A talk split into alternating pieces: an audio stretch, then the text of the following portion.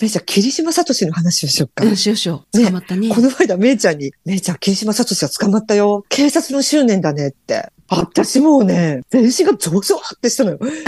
え、もうあんなもう50年、50年、私が本当に物心ついた時から、うん指名手配だ、指名手配だって言って言ってた、あの、めっちゃ笑顔の、そう。もう満面の笑みみたいうんな手配写真。でさ、福ちゃん、ねあれ送ってくれた時に、ちょうど福ちゃん移動中でなんかうんどっかの駅にいたんだよね。で、私にさ、あのメッセージを送りながら、待ってって、絶対駅に、あの、指名手配のポスターにあるはずって言って、その足で探しに走ってったもんね。駅の中。であっめっちゃあった。本当日本の警察すごいって、ネットの書き込み、うん LINE ニュースとか Yahoo ニュースだったかな、うん警察の執念は実を結んだとか書いてたのに、うん実は警察が捕まえたわけでもなく、うん道端に倒れてたらしいの。霧島聡。へえ。で、健康保険証を持ってないから、病院に全然行ってなくって、で、はあ。体調不良でずっとあ仕事はしてたのね。なんかの工場だったかな。仕事してたんだけど休みがちで、うん。その日も道端で倒れてて、通りがかりの人が大丈夫ですか？みたいな感じで、肩を貸して、で、それから家まで送って行ったりしてたんだって。で、それからまた倒れてるのが見つかって、病院に運ばれて、横須賀の病院だったかな。で、実は自分は霧島聡ですと。はあ、最後は本名で迎えたいからっていう警察を呼んで、うんで、警察に犯人しか知り得ない情報とか、あと後悔していますとかう、ん支援者はいませんでしたとか、結構いろいろ喋ってたらしいのね。で、それから4日後ぐらいに亡くなってるのよ。うんうん亡くなる4日間でよくそんなこと話せたなって。ガンだったん私でしょ？も今まで胃がん、胃がん。いや、末期がんの人の最後って私も見てるけど、喋れないよね。うん。喋れない。喋れない。それで、親族と DNA 関係をしたら、矛盾がなかったから、もうんう、霧島聡って断定されたのね。この人ね、本当に私が小学生の時、連続企業爆破事件ってのが起こったのよ。これをやった犯人たちのグループが、うん東アジア反日武装戦線って言って、うんなんか昔の北九州にいそうな暴走族みたいなネーミングの変な集団なんだけど、うんまあ、そんなに何十人何百人っている団体じゃなくて、まあ、人数は少ないんだけど、三つのチームに分かれてたのね。うんこれがまたダッサいの。サソリ、狼、大地の牙。団体で活動すると目立つからって言って、少人数の三つのチームに分かれて、うん。まあ一番偉いっていうか、組織のリーダーが大道寺正史っていう、まあ狼に所属してたリーダーなんだけど、うん。この人がね、1970年代の法政大学、法政大学に入って、日本帝国主義による悪行を徹底的に勉強したのよ。当時海外の思想家かなんかが、うん人間はもともと自由で自然なものだから、うんそういう生き方をしないといけない。それに比べて、うん国家とか、人による人間による人間に対しての支配をしてるじゃないか。強制によって維持されている国家なんか不自然で潰してしまえ。国家を壊さないとダメって言い始めたらしいのね。へえこれにすっごいこの大道寺正史がハマってしまって、うん日本帝国主義を破壊しようと思ったんだって。アナキズムの左翼集団を作ったのね。アナキズムっていうのは無政府主義。まあ簡単に言うと北斗の剣の世界だよね。北斗の剣のよくあるじゃん無政府状態。うんああいうのを大道寺が作ったのが、東アジア反日武装戦線なのよ。狼、サソリ、大地の牙っていう三つのグループを作って、うんまあ、いろいろやっ、まあ、こ最初がね、まだ霧島はいなかったの。最初にやったのが、まず自分たち次元爆弾を作るのよ。とにかくまだ企業連続爆破事件を起こす前に、永久戦犯とかを祀る石碑とか、そういう人たちの祀られた納骨堂、うん日本帝国主義を象徴とされるもの、お墓とか石碑とかをどんどん爆発させていったので、えー本当にやったの？でそれ。本当に、本当にやったの。で、その後に、昭和天皇のお召し列車を爆破させようとしたの。へえ、ですごい。今日天皇陛下がお召し列車に乗られて、どこどこかどこどこか行きますみたいなニュースになるじゃん。そこに次元爆弾を持って、橋の下に置こうとしたのね。でもそれね、直前に不審者がいるみたいな、うん地元の人に見つかって、それは断念してるのよ。これ爆発してたらもう大変なことだったんだけど、あこれはだからね、不発に終わってるのね。あで、その後に起きたのが、一番ひどい、一番ひどいというか、今からどんどんひどくなるんだけど、うん三菱重工の爆破テロ事件なのね。これね、あの、大道寺正史の、後に結婚した大道寺綾子って知らない？今、逃亡犯。ええまだ逃げてん。い？まだ逃げこれも、ダッカの、ダッカの日本航空ハイジャックで釈放された、あの中の一人なの。ヤンクミ先生みたいな上下を着て、こう、釈放されてた、うん美人薬剤師、大道寺綾子。これ大道寺正史の奥さんなの。で、この三菱重工爆破事件っていうのを起こして、これはね、なんでかというと、三菱重工ってもともと財閥だったのよ。財閥企業で、うんそうだねそう、財閥企業は戦後に日本を良くするためっていうのを。だからこの東アジア反日武装戦線。だから左翼軍団だよ。超過激暴力左翼軍団は、うん日本はアジアを侵略してる存在だうん。そういう考えだったのね。うん。だから、アジア侵略に加担した企業を次々と狙っていったのね。だから三井物産とか、三菱重工業とか、うん。そういうのを全部爆発させていったの。で、最初に起きたのが、1970何年代の私が小学生ぐらいの時うのん。三菱重工爆破事件で、うん。これね、私当時、すっごいよく見てたのね。三菱重工って、丸の内にあるじゃん、皇居外苑に。うんうん東京駅の近くに。あるある。で、そこに爆弾仕掛けるのね。前日から電話してるの。三菱重工業に。爆弾仕掛けますよ。避難してくださいって。これ本当に犯人たちが電話してるの。うん犯人の中の一人が。これは狼がやったんだけど、で、爆弾を仕掛けました。スキーの人たちは直ちに避難してください。これは冗談ではありません。本当ですからねって。で、前日に電話をしてるのね。でも、電話を取った受付、うん女性の方が、うん冗談だろうと思って相手にしなかったんだって。はいはい、わかりましたよ、程度で。うんで、誰にも報告しなかったらしいの。あまあ、今では考えられないんだけどね。そういう電話しただけで逮捕されるけど、今は。あ。うんで、爆破当日も全く同じ電話をしてるの。うん昨日電話したでしょ？冗談じゃないんですよ。なんで逃げてないんですかって電話してるの、この人たち。うんで、その、昨日と同じ電話を受けたその女性が、うんあまりにもしつこいから、うんじゃあ上司に報告しに行くかって。で、上司に報告していく途中に、うんドカーンって爆発してしまうのよ。エントランスの入り口のところにね、40キロの事件爆弾を置いてたのね。1階部分が大破して、もうね、粉々になっちゃって、地上9階か10階まであったのよ。天井が抜けて、9階までのガラスが全部飛び散って、で、道路挟んで向かい側のビルのガラスも全部飛び散ってるのね。車は破壊されるし、街路樹も吹き飛んで、で、しかもね、お昼時だったのよ。うんランチとか行うく OL サラリーマン、丸の内でしょ、もうね、いっぱい何百人で通ってて、うんその人たちの上に9階、10階から降ってきた窓ガラスが、もうナイフのようにどんどんどんどん刺さったらしいの。もう雨のようにどんどんどんどんどんどん刺さって、で、命を一命を取り留めた男性の証言でね、うん。同じ会社の女性と一緒に歩いてたんだって。うん。そしたらドーンと音がして、爆風で吹き飛ばされて、と倒れたら、上からパーってナイフのように、うんもう窓ガラスがどんどんどんどんどんどん吹き飛んできて、怖い。自分はとっさに頭をかばったんだって。うんでももう首から下体中、もう本当いつこれは終わるのっていうぐらい、もうガラスナイフがどんどんどん上から降ってきて、うんで、ふっと隣を見たら、さっきまで一緒にランチに行こうって言ってた女性社員が、もう見るも無残なバラバラで死んでたらしいのね。亡くなってたらしいの。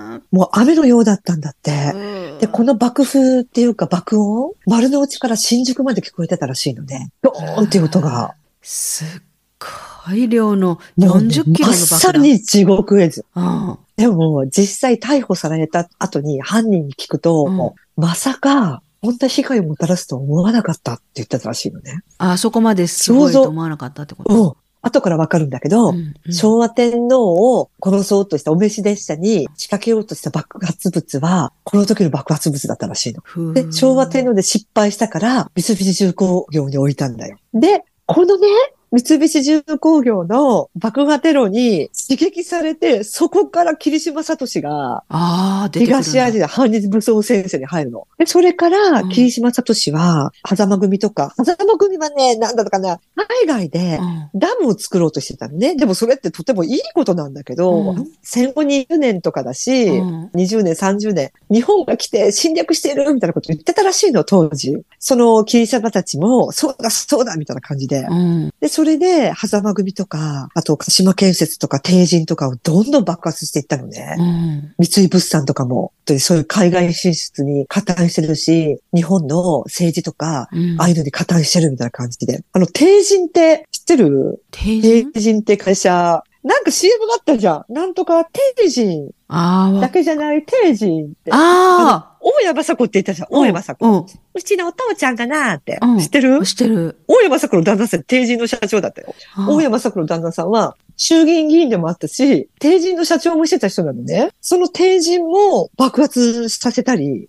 すごかったの。でも死者が出たのは、うん。その三菱重工業うんの爆発で、8人か9人だったかな。うん。でもね、負傷者が400人も出てるの。だよね。もうすごいよ。多分、あのー YouTube で出てくるからさ、その時えに、ー、怖い。もうすっごいから見てえ。ーなんでその東アジア反日武装先生が犯人って分かったかというと、うんその後で犯行声明出したのよ。あれは我々がやったみたいな。感じで。それでもう警察がいろいろ捜査するんだけど、なかなか捕まえられなくって、なんでかというと、なんかね、普段は普通のサラリーマンしてたんだって、みんなう。ん。普通に社会に溶け込んで、古いなんとか層みたいの、メンバーのうちの一人の家に集まって、うんそのアパートの地下に穴を掘って地下室を作ってて、そこで爆弾作ってたの。で本当にわかんなかったのよ。で、結局、捕まっちゃうんだけど、1ヶ月ぐらい経って、その全部の、1年ぐらいかかったのかな、うん ?1 年ぐらいかかって捕まるんだけど、その時に全く霧島聡はマークされてなかったの。警察は霧島の存在も分かってなかったし、あのメンバーの名前の中にも入ってなかったの、記載がなかったから、ノーマークだったらしいの。うんうんただ、捕まった時の一人の犯人うんが、所持品検査ってあるじゃん。霧島聡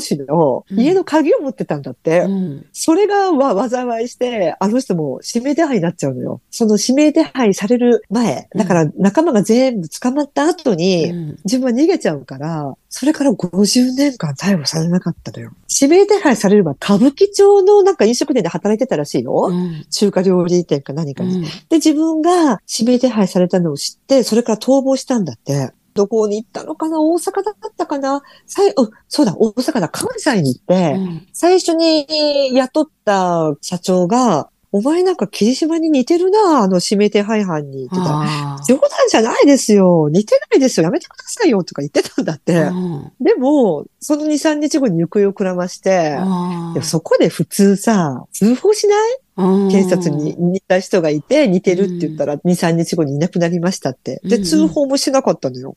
で、それから2、3年後に会ったんだって、ばったり。内田博っていう通名仮名を名乗ってたのね。うんうっちーとかうーやんとか呼ばれてたらしくて、うんあ、うーやんじゃん何してるの？って、あ、今どこどこで働いてますとか言ってたらしいのよね。自販機のお釣りのところに手を突っ込んでお金が残ってないかなとかカシャカシャやってる姿とかよく見かけられてたらしいの。うんだからすごいお金に困ってたらしくって、うんで、やっぱり保険証が作れないでしょ。そうだね。病院に行くのも10割負担しないといけないから、うん病院にも行けなくって、うん歯医者さんにも行けなくって、ほとんど歯がなかったらしいのね。あでも、一度、女性から告白されたことがあったらしくって、うん逃亡中に、神奈川県で、私とお付き合いしてくれませんかって言った女性がいたんだけど、うん僕は人を幸せにできる人じゃないからって言って断ったらしいの。あまあそうだよね、入籍できないし。そうだよね。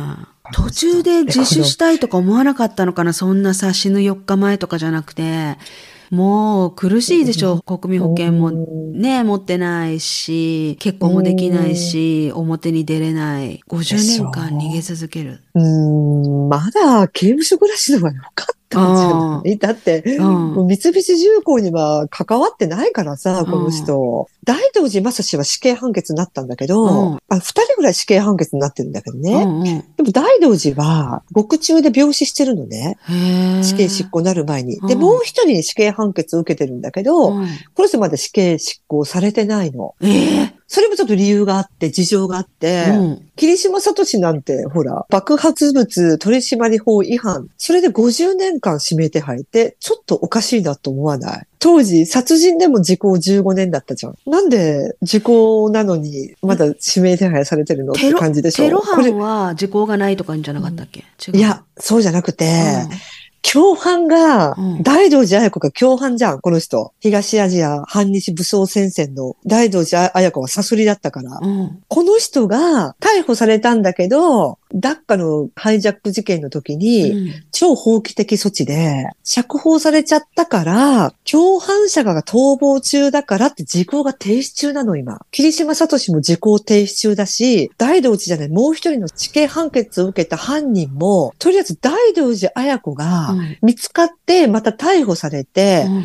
証言をしてくれないと裁判ができない状態なのね、今。霧島聡もそうなの。大道寺綾子が捕まって、うんそれからじゃないとこの人の時効は止まらないのよ。えーじゃあその大道寺綾子って人は未だに逃げてるってことでしょ？未だに海外逃亡中だよ、この人。うわ、すごい。だからね、えー死刑も執行ができないのよね。裁判ができないから。えーまあこのね、大道寺正史と綾子っていうのはね、美男美女で、当時ね、犯人指名手配ってバーンと出たのよ。大道寺正史、大道寺綾子、日本赤軍、東アジアバーンと何人か出て、うん。あまりにも大道寺綾子が美人だったから、うん。こう、日本人ってほら、まあ特に男性なんか美人に弱いじゃん。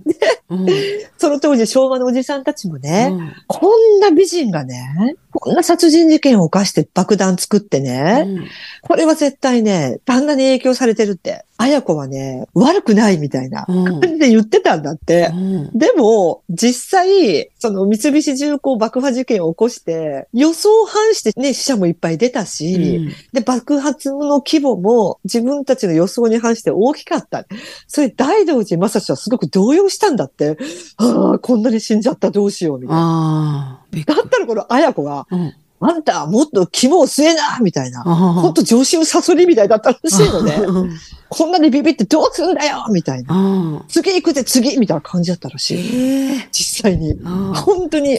で、この大道寺綾子っていうの一回逮捕されてるんだけど、この三菱重工業爆破テロ事件で、うんその時にね、生産カリ飲もうとしたんだよ。キムヒョンヒみたいに。でも、その時警察の揉み合いになって、生産カリを没収されて飲めなかったっていうのが。うんなんか、日本赤軍なんだよね。だからその、そうそう、日本赤軍よ。に東アジア反日武装戦線っていうのも。ああ、そうなんだよね。だからそのうん70年代に海外とかも含めてめちゃめちゃテロを起こしてた人たちそうよね。そう、あの時すごかったよね。すごかったよね。ダッカ日航機ハイジャック事事件っていうのも、当時福田武雄、私が小学生の時の、うん。福田さんの息子も確か首相だったよね。最近。最近でも何年か前の福田首相。あれ、息子なんだ。うん。福田武雄っていうのは、私が小学生の時の総理大臣で、うん。ダッカ日航機でハイジャック事件っていうのが起きるのよ。うん。で、この時に福田首相の言った名台詞が、うん人の命は地球よりも重いって言って。で、これね、パリから東京に来る日本航空が日本赤軍にハイジャックされたのよ。手榴弾とか拳銃とか持った武装した日本赤軍が、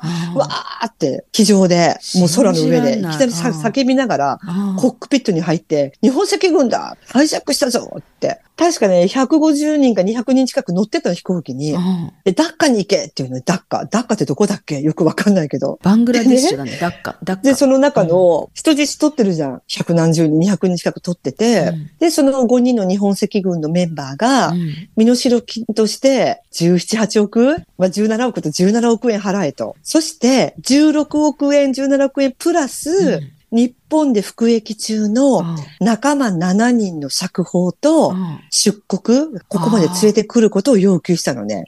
で、その中のその9人の中に大道寺綾子がいたのよ。拒否された場合は、または返事がない場合は、うん。人質を順番に殺していくからなってうん。言ってたのね、日本赤軍が。うん。もう絶対やるじゃん、あの人たち。うんもう政府もさ、日本政府も、今までほら、浅間山荘とかいろいろ起こってるし、過激派の左翼をやったね、人殺しっていうか、殺人事件っていっぱい起こってるから、もう絶対やるのよ、彼らは。うんでね、アメリカ人を最初に殺すって言ったのね、日本赤軍が。でね、その中にうん、当時ね、カーター大統領だったの。ジミー・カーター、今でもね、90何歳でうんご存命でいらっしゃるカーター大統領大親友が乗ってたのよ。銀行の偉い方が。へこいつから最初に殺すぞ。だから多分その飛行機狙ってんのね。カーターのす大親友が乗っね。それもてるから。調べついてたんだ。うんで、日本政府のアメリカへの配慮。うんうん。絶対にこいつを殺すって言うと、日本の政府はお金も出すし、うんうん。仲間も釈放するって読んで、脅すのね。うん。で、苦渋の決断をして、福田首相が人の命は、人命は地球よりも重いからって言って、うん超法規的措置、収監されている仲間9人を釈放するって言ったのよ。でも、その東京拘置所うんに行って、9人に一人一人面談をしたのね。ダッカでこういう事件が起こって、十何億円のお金と、うんあなたたち9人の釈放を言ってますけど、どうしますかって言ったら、そのうち就任は嫌だって言ったらしいの。いや、自分はいいですって。釈放。しなくていいですって言ったのも何人かいるのよ。でも結局、数人は釈放されて、それも全部テレビ中継でさ、東京拘置所からうん。犯人乗せて、ご少佐乗せて、首都高速を走って、マスコミがずっと後ろついて、その時の政府の代表が、これも有名な石井さんっていう衆議院議員の自民党の議員さんだったんだけど、うん。この人が団長になったのね。そう、ダッカに行く日本航空の飛行機に、石井団長と政府の要人が何人か乗って、あと釈放された日本赤軍、大道寺綾子、東アジア反日武装戦線のメンバーを何人か乗せて、うん。あと本当に十何億用意したのね。うん。お金を用意して、その飛行機とともにダッカに行って、でもね、もう向こうも頭良くってさ、一気に釈放しないのよ。小出しで釈放するのね。最初に何億持ってこいって。何億持っていったら、じゃあ10人釈放するぞ。で、東京拘置所からまあ大道寺を含めうん、釈放された犯人たちが、警察と連絡を取れるようにしてたのね。うんで、機内の様子はどうですかって聞いたら、灼熱の地獄、もう40度ぐらい、みんな体を壊してますよって、そういう情報も入ってきてたらしいの。うんだからもうとりあえず、お金も十何億全部飛行機に積んで、そこで全部釈放しないのよ。今度違う海外に行って、うん人質を何人釈放しました。で、今度どこどこに行って何人釈放しました。で、3つか4つ経由して、結局全員釈放したのね。一人も殺すことなく、1週間かけて、えあちこちで下ろして。これがね、ダッカー日航機ハイジャック事件なのよ。最後の経由地がちょっとどこかわかんないけど、うん。そこで犯人が全部、そこの海外で降りて亡命みたいなことになって、そこでも大領寺綾子たちも、未だに消息不明だから、ええ逃亡中で、だから未だに死刑囚の執行もされないし、霧島聡も時効が停止中で、もう本来ならとっくに時効を過ぎてて、霧島は自由の身だったのに、この人たちが逃げてるせいで、彼は指名手配犯のまま亡くなったのよ。あの、前、福ちゃんが話してくれた呪われた飛行機の話あったじゃん。あ、それはね、淀号よ。あ、淀淀号か。あれも日本赤軍よ。だよね。もうあの当時はすごかったの。すごい量だよね。本いえ本当に、左翼軍団が超過激な時代だったね、1970年代って。そうだね。私がうん小学生ぐらいの頃。でもさ、よくよく考えてさ、うん、日本人なのに、反日武装集団で、うん日本を倒せとか、昭和天皇を殺そうとしたりとか、うんだったら海外住めよって感じだよね。本当だよね。左翼団体。本当だよ本当に。本当そう。うん思想は自由だよ。自由だけど、自由自由実際に危害を与えるのもちょっと違うくない？絶対違う。それはね、本当みんなし、うん分かってるはず、分かってなきゃいけないことよね。だって、自由だからこそ、相手が何を考えてるか、どういう思想であるかっていうことも自由であることも知ってないといけないよね。自分だけが自由なんじゃなくうて、相手も自由なんだから、自分と考えが違うから、壊してやるとか、うん殺してやるとかいうのは絶。対おかしいから、やっぱ、絶対ダメだよ。やっぱおかしいんだよ、頭がね。本本当に。でも、指名手配、写真送ったじゃん、めいちゃんに。うん、すぐ来たね、あったとか言ってね。うんあれさ、あれ9人いたじゃん。うんあれね、警視庁の重要指名手配犯なのね。うんだから、逮捕につながる通報をした人には、懸賞金が出る人たちなのね、あの9人っていうのは。ああ、そうなんだ。うん、あれは東京都の重要手配犯だけど、今9人で、うんあ、前まで9人で、うんでも今、全国の指名手配犯って600人いるんだよ。日本中。へえ。で、メイちゃんに写真を送ったのは私今でさ、その、とばっちり犯人って私の中で、あ、とばっちり受けたなって、まあ捕まってよかったんだけど。あ隣の映ってないでしょ隣の、隣の、キリ、キリ茂之。だから私もそうだけどさ、いつも駅に貼ってるあの指名手配犯の写真、もう私は全部顔わかるよ、金茂之にしろ。すごいよね。あのね、ちょっと私全部名前言えるけど言っていい？言っていい今。あのね、小暮博士、小暮博士、小原克 Oh 之、my God. 植地、植地慶英っていうのかな？で、あとほら、関東連合の見立て健一。ああ、で、あの、カマキリみたいな顔した、うん八田洋一。あとね、リン、リン周囲っていう、ちょっと外国人。で、あと、うん古谷剛。古谷剛か、吉谷剛だったかな？うん古谷剛だよ。で、今この7人なんだけど、ああと2人が、霧島聡と金重幸だったよね。隣に映ってでなんでかというと、金重幸って霧島の横だったから、捕まった後に私が見に行ったのと同じようにさ。今まで見見てもないような人たちもじーっと見て、この霧島の横の人どっかで見たことあるぞってなって通報があったんでしょ。うん そうだってね。一段上だったら捕まってなかったんじゃない？そうじゃない。だから小暮博士が、霧島の横だったら小暮博士が捕まってたかもしれないね。ああ。いや、あの、指名手配ポスターさ、確かにうん、どっかに貼ってあったような記憶はあるけど、私はやっぱさ、あんまりじーっと見ないけど、やっぱ見るの大事かもね、福ちゃんじゃないけど。私もうめちゃくちゃ見るよ。全部見るよ。だって、その場でほら、詩人逮捕は怖いからできないからさ、今、三田健一をどこで見ましたって言っただけで、うん捕まったらお金もらえるんですよ。みんな、もっと見ましょう。そうだね。もっとね、皆さん目を皿のようにして、うんでね、私一つ気づいたのが、霧島聡と金重幸が捕まった後に、うんやたらと駅に警察が多いのよ。あもうめちゃくちゃ睨んで、ぐわーって見てるのね。で、私ね、一昨日なんだけど、電車の中でカバンを拾ったのね。新宿駅から乗ったら、うん大きい駅だからザーッと人が降りていくじゃん。うんうんザーッと降りていって、石の上にカバンが置いてあったのよ。あーっと思って。で、で、しばらく経って、私の降りた駅でうん、落とし物で出そうと思って、その、私の降りる駅で降りたら、うん。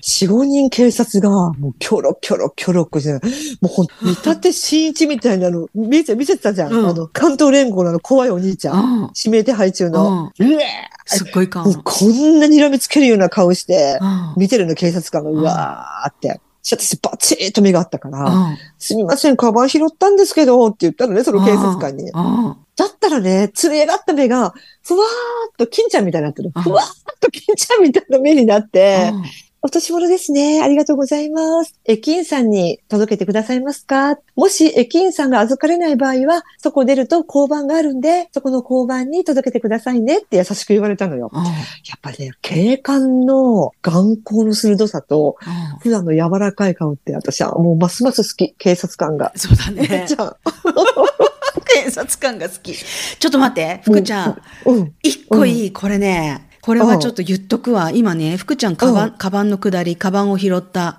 うん。ね？これね、日本だから、その警察官の人もね、ああ、落とし物拾ってくれたんですね、ありがとうございますって優しい顔になったでしょ？うん。これね、もう外国人が聞いたら、まあ外国人って外国っていっぱいあるけど、まあ欧米、まあ特にドイツなんかはそうなんだけど、うんもうね、逆ですよや。優しい顔になるんじゃなくて、ものすごい怖い顔になると思う。なんでかっていうと、うん身元がわかんないカバン、絶対近寄っちゃダメだから。マジ？だって爆弾とかテロリストだらけじゃん。ああ、そっか。こっちなんて。だからさ、例えば人混みの中とか空港とか、なんか荷物とか段ボールとかポツンって置いてあったりすると、もう警察の爆弾犯みたいなやつ？あるじゃん。爆弾をさ、爆発させないようにこうあるね、日本にもあるね。ある爆弾処理班でしょ？処理班、処理班。あれが来るまで誰も近寄れない。ええだから日本からのお客さんとか日本人が観光客とかがね、もうちょ、ちょっとぐらい離れるぐらいだからとか言って荷物ちょこんとなんか椅子とかに置いて、さっとゴミ捨てに行ったりとかなんかわかんないコーヒー頼みに行ったりとかする人とかいるわけよ。もうそういうのも場合によってはすっごい迷惑行為になるから、絶対やっちゃダメなの。爆弾とかサリンじゃないけどさ、あんなんだったらどうすんのっていうのが、こっちの人は常識なわけよ。だけど日本はそんな危機管理が必要ないじゃん。サリン事件とかもちろんあったし、そういう悪い事件はもちろん過去にあったけど、日常茶飯う事、テロリストとさ、背中合わせで暮らしてるわけじゃないじゃん。今んとこは、そんな危機はあまり日常で感じないと思うんだけど、やっぱりヨーロッパとかになると、そういうのはもう本当そこら中にいるんだなっていう意識は常に持ってなきゃいけないし、ええもう身元のわかんない落とし物、カバンとかなんて、だから私一回さ、スーツケースをさ、まだドイツに住み始めたばっかりの時ね、スーツケースを空港内でちょっと置いて、で、数メートル先のゴミ箱にゴミを捨てに行ったんね。そしたらもうすぐ警察がそのスーツケースの周りに寄ってきてたもんね。で、レシーバーでなんか連絡取って、あ、すいませんすいません、私の荷物ですっていう感じで。そう言われると怖いね。でしょ？だ福ちゃんがいやー何も考えないそのバッグ入ってると困るかなと思って。そりゃそうだよね。だから本当は何事もない、ね、ただの落とし物で忘れ物であったんだったらそれが一番もちろんね、届けてあげるのが親切だし、私も届けたいと思うし、日本は今のところはそういうなんかテロリストみたいなのがさ、パッと頭に浮かぶ日常がないから、それが警察でさえも私だから福ちゃんの話黙って聞いてたのは、警察がどういうリアクションしたのかなって思って黙って聞いてたわけよ。途中、話の腰を割らずに。そしたら、優しい顔になって、あありがとうございますみたいなうんうんうん感じだったわけでしょ？だから警察時代もそういう経験があんまりないってことだよね。ああ離れてって言わないもんね。そう普通なんか外そう国で、だから離れてって言われるかもしれないね。そう。もうほんとちょっとしたことですっごい大人数の人に迷惑を空港とか、それこそ大きなイベントとか、あの、そういう人が集まるとこでそういうね、ちょっと荷物、ちょっとぐらい大丈夫だと思う荷物置いてちょっと荷物から離れたりするだけで、本当大迷惑かけることもあるし、大変なことなんか気をつけた方がいいと思いますよ。ああ、怖い怖い。日本はまだ危機管理、うん。危機意識っていうか、そう希いうのが薄だね、本当。そういうのがないじゃん。で、それは、うんうん、まあそうは言っても、隣にテロリストが住んでるかもしれないとかいうさ、隣の建物に、ねそそういうさ、ことはみんな考えないでいられるまだ日常があるかもしれないけど、うんドイツなんかはもう、うんうんうん。本当に移民とか、不法移民ね、いつも言うけど、うん。正式に私も移民なわけ、移動してきた民民族って書いて移民でしょ、うん。だから私も日本からの移民なわけよね。だけど私はちゃんとオフィシャルに登録もしてるし、税金もバッチリ払ってるし、こちらで仕事もしてるしっていうことで、不法じゃないしね、真面目な外国人なわけよね。うん。でこういう人たちはどこの国行っても歓迎されていいと思う。だから日本にいっぱい外国人いるけど、うんうん本当にあの仲良くしようねっていう外国人いっぱいいるけど、その不法の人たちね、税金も払わないで、なんか不法でルールを破って治安を乱してるような外国人は歓迎できないなっていう感じ。ただそういう人たちがいっぱいうんいるから、もうどんどんどんどん、まあ、いっか、まあ、目つぶってあげようか、私たちが我慢すればいいことか、みたいな感じで、優しい日本人を出してき続けた結果、今、その人、そういう人たちが増えちゃって、うん日本結構大人気なんだってよ。悪いことしても捕まんないし許してもらえるから。それは嫌。でしょ？うんだからね、もう、やっぱり、時代とともに私たちの意識も改革していかないといいけないと思う。うんもう本当に日本がその外国人とかうん不法外国人、不良外国人に侵されていかないためにも、やっぱり自分たちの意識変えていかなきゃいけないって私すごい思う。でね、私は1年に1回しか帰れないじゃん。毎日日本で暮らしている人たちっていうのは毎日そこにいるから、その変化っていうのを気づきにくいわけよね。だけど、うん1年に1回とかしか帰らないと、うんうん1年ぶりのその例えば東京だったら東京を見るわけで変化に気づきやすいわけよ、だから前も言ったけどさあこの人整形したっていうのすぐわかるって言ったじゃん。あー。1年ぶりに日本帰ってテレビつけたらあすごい整形があってすぐわかるって。でもー。福ちゃんとかに聞いたらえ全然わかんないとか言ってさ気づかない毎日見てたりちょっとずつ変化してるのを見ると、でも1年ぶりとかだとすごいよくわかるのと同じでその日本の治安っていうのとかその外国人の多さっていうのとか、うん。外国人を否定してるんじゃなくてこれ本当にさ昭和ハッピーとか若智子とか聞いてくれてる人たちは本当にあのいろいろ正しく聞かないといけない、ね、誤解が生まれるからそこ大変だと思うんだけど私が外国人すごい、うん注意した方がいいいいかなっていうふうに思ってあのツイッターとかでも結構リツイートしたりとかしているのは不法ね、うん不法の人よ、不法外国人とか、うんあとさっき福ちゃんが言ってたみたいにイスラム教の人たちがね異教徒、違う人たちはみんな間違ってるって言って、お寺をを。破壊したり神社をね、破壊したりとかそういう行為をする人たちは違うじゃん、やっぱ。うん。そういう人たちはあんまり歓迎できないなと思うわけ。だけど、うん。どんどんどんどん入ってきてるから、やっぱりその日本人、意識を変えていかないと今までみたいに、うん。事なかれ主義もダメだし、見て見ぬふりもダメだし、うん。だからといってもちろんね、自分のことも守んなきゃいけない。外国人、やっぱね、日本人の感覚じゃないから、怖いと思うよ。私、ほら、やっぱいろんな国に行って、感じるもんね。この人たちと、やっぱ同じ価値観とか同じメンタルじゃないから、それをやっぱ共存するっていうと、結構やっぱハードル高いっていうか大変だなってうん。思うことは多々あるわけよ。この人たちの常識と日本人の常識があまりにもかけ離れてる。うん嘘ついても OK、盗んでも OK みたいな、そういう国もあるわけよ、実際。もう生きるために嘘つかなきゃいけない。生きるために、うん食べるために盗まなきゃいけないみたいな人たちが日本に来たらもうゆるゆるなわけよ。だってレイプ犯とかが釈放されるんだから。外国人だとね。日本人だと罪だけどね。いやー、ちょっといやや土豪とか赤軍とか出たけど、霧島の、だから、なんか霧島の左隣の人が捕まったんだよね、あのポスターで言うと。金茂之でしょ なんかね、YouTube で見たの、うん。その、通報されて、なんか似た人がどこどこ住んでますよ。どこ宮城県だったかな。その辺だったかなななんか2階建てのアパートで、天候手榴弾。うわ、え？ドーンって。どなんかね、その前にうん警察が近隣の人たちに、指名手配犯が逃げてますから、避難してくださいって言ってたらしいの。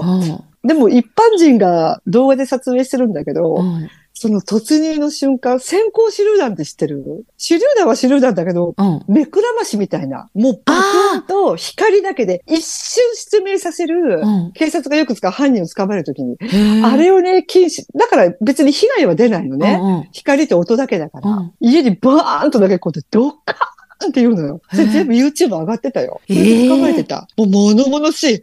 あの、ニュースにもなってた。近隣の住民撮影みたいな感じで。へーと思ったら、あ、これ先行手榴弾使ってんだな。あの広島バスジャック事件って福岡から広島まで少年犯だったんだけど、うんあれも最後ね、中で一人殺してるんだけどさ、少年がうん、バスの乗客も。あれも最後、先行手榴弾投げてうん、目くらまししてうん、それ捕まえてたな。先行手榴弾ってさ、その、あ、そっか、うん警察の方はゴーグルかなんかして、それが、うん、そうそうそう。光が、うん耳も目もちゃんとして。ちゃんとしていくから大丈夫なんだパーンってやってドッカーンで、犯人がクラーってしたほんの数秒に捕まえるっていう。何も見えなくなるらしいよ。一瞬。もう耳もブイーンとなって聞こえなくなるらしい。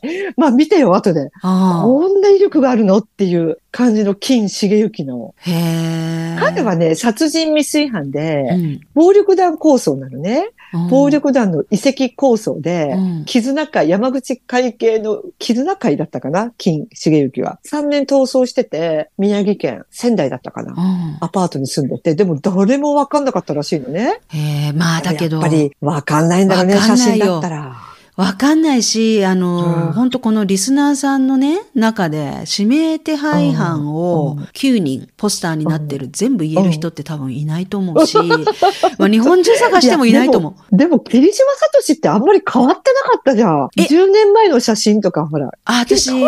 当時の写真しか見てない。それ10年前の写真とか出てる。10年前ね、近所の人たちと、なんか、バーで踊ってる写真とか、飲んでる写真とか。いっぱい出て、いっぱい、まあ、2、3枚かな ?2、3枚出てて、うんあ変わってないと思う。あの、あの人、高橋克也ってすごい変わってたじゃん、オウム真理教の。ああ。別人だったでしょ平田なんたらはほとんど変わってなかったけど、うん高橋克也はわかんない。ああ、変わってた霧島聡はそんなに、でもあの時だから22、3歳だったでしょ、うんうんそれが70だったらこんな顔かなっていうような顔だったよ。で、私一個思ったのが、内田博士っていう名前で、内田博士は普通の内田に、うん。博士は太平洋のようだったのね。これは私の勝手な予想だったけど、クールファイブのファンだったのかなって思った。内山田博士ってクールファイブって言ったじゃん。山がないだけで内田。博士だったのね。勝手な予想。でもそうだよね。自分で名前考えられるからね。でしょ？うっち、うーやんって呼ばれてて、うんなんかね、すごく友達もいっぱいいたし、あの人。行きつけのバーもあったし、そこで撮られてる写真とかも、うん、ニュースとかでバンバン出てたよ。ヤフーニュースとかでも。ああ、でもなんか、あの、最後うんす、確かにあの、うん、あの顔だ。ああ、私見てない。でも最後住んでた家っていうのが、なんか、うん、ボロボロだったでしょ。すごいね。あんな、あんな、昭和は、ああいうなんかもう本当おば、うんなんかお化けでも出そうなような家、いっぱいあったけど、うん今もあんなんあるんだねっていう木造のね。未だにあるんだね。あるな、あのちょっと見かけないね。本当あんまりも菊池直子が彼氏と住んでた家も、えー、らいブロック、バラック、バラック小屋か。あれより輪をかけてひどかったよね。う。菊池直子ってオウム霧島聡にうんうん。オウムのオウムの走る爆弾娘。はいうん、で、彼氏と一緒に住んでて、今もう、もう、時効、時効じゃないか。もう釈放されて、うんその彼氏と住んでるらしいよ。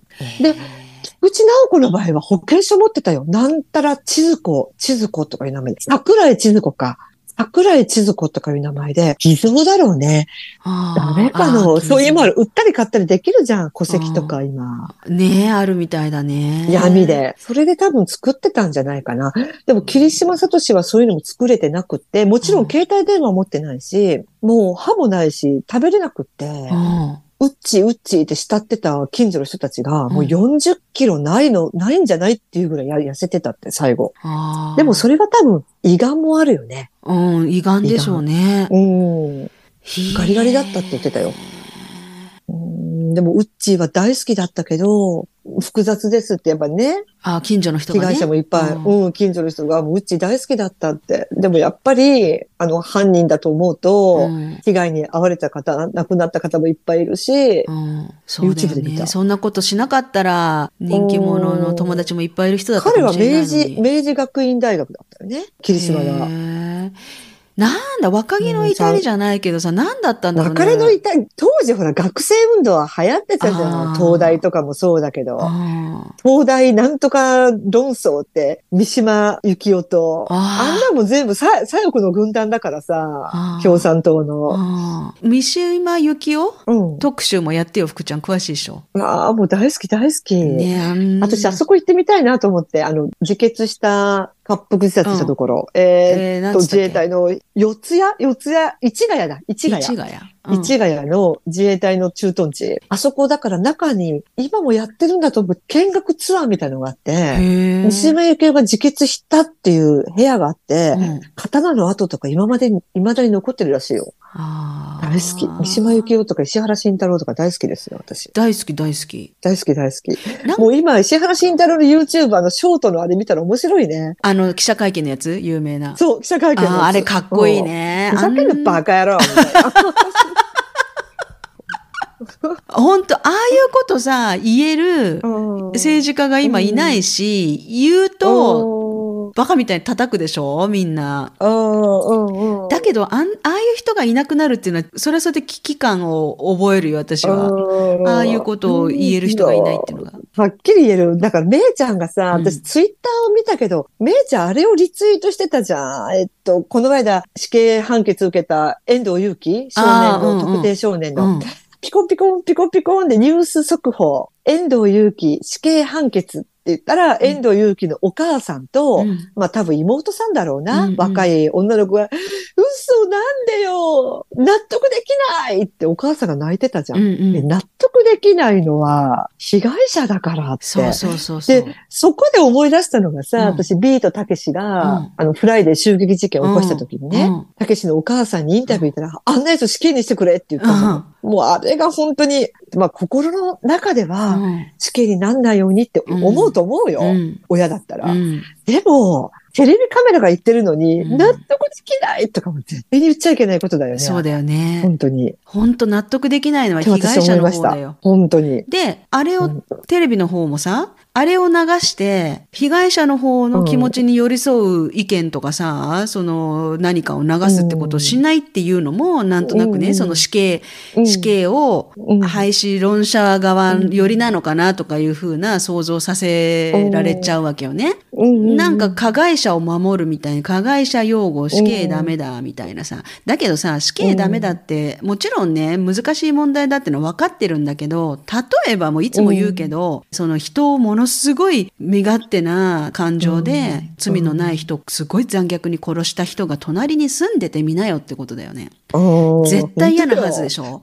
で、その、うんまあ、ドイツでもね、いつだったかちょっと友達と話したことがあるんだけど、移民をどんどん入れろっていう党があるわけよ。うんそのね。うんで、今ちょっとそれが移民を入れすぎちゃったために、すごく治安が悪くなって問題が起こってて、で、あの政策が間違ってたんじゃないかって声がまたバッと上がってるんだけど、数年前は移民を入れろ入れろみたいなさ、そういう党がすごい強かったわけ。でもね、私その時思ったのね、あの困ってる人を助けるとか、もちろん大事なことだし、だけど、その簡単にね、バンバンバンバン入れるとかね、バンバンバンバン許すみたいな、そういうのはちょっとね、真面目に働いてる人たちにとったら、やっぱ税金だし全部。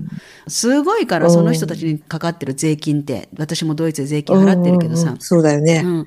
だからやっぱ、うん。うーん、やっぱきちっとルールを作ってきちっと対応していくんだったら反対とかそういうのないって、やっぱ困った時はお互い様っていう言葉もあるし、うん、必要な人には手を貸そうって、それはわかるけど、でも政治家の人たちっていうのは、なんかすごい高級なさ、あの、マンションなり、アパートメントに住んで、すごく治安のいいエリアに住んで、目にしないわけよ。不法移民なりなんなり、貧しい外国人なんか、普段の生活で彼らは目にしてないわけよ、全然。